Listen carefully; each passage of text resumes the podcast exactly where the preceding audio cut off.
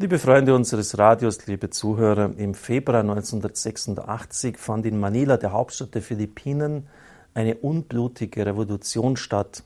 Sie ist als Rosenkranzrevolution in die Geschichte eingegangen. Der Diktator Marcos, Ferdinand Marcos, hat das Parlament aufgelöst.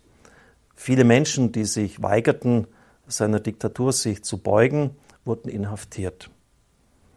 Kardinal James Sin, der Erzbischof von Manila, hat lange Zeit in seiner Kapelle gebetet, ist dann auf die Menschen zugegangen mit Hilfe des katholischen Rundfunks und hat sie auf die Straßen gerufen, um ihre Freiheit und ihre Würde zu verteidigen.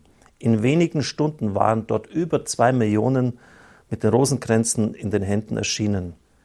Und weil das einfach nicht aufgehört hat, hat der Diktator befohlen, dass Panzer die Menge auflösen sollten. Nach vier Tagen kamen diese und fuhren auf die Menschenmenge zu. Die Demonstranten fielen auf die Knie, die Gesichter auf die anrollenden Panzer gerichtet. Sie hoben ihre Rosenkränze hoch und fingen an zu beten.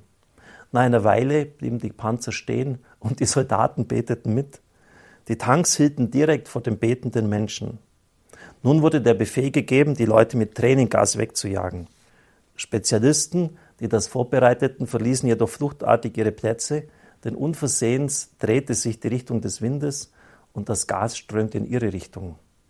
Man kann wirklich sagen, das Rosenkranzgebet hat die Macht des Diktators besiegt. Und wir werden noch weitere Beispiele dieser Art hören. Die Mutter Gottes in Fatima hat es ja mehrfach gesagt, der Rosenkranz ist eine geschichtsmächtige Kraft. Vertrauen wir doch darauf. Viele von uns fühlen sich so unmächtig, wenn sie die ganze Situation der Welt betrachten. Niemand von uns ist der Präsident der Vereinigten Staaten oder von Russland. Niemand von uns oder kaum jemand wird an den Schalthebeln der Macht sitzen. Mit dem Rosenkranzgebet sind wir es aber. Dieses Gebet hat Einfluss auf den Lauf der Geschichte. Nur müssen wir es auch beten, voll Vertrauen, und dann wird es auch seine Macht entfalten. Danke.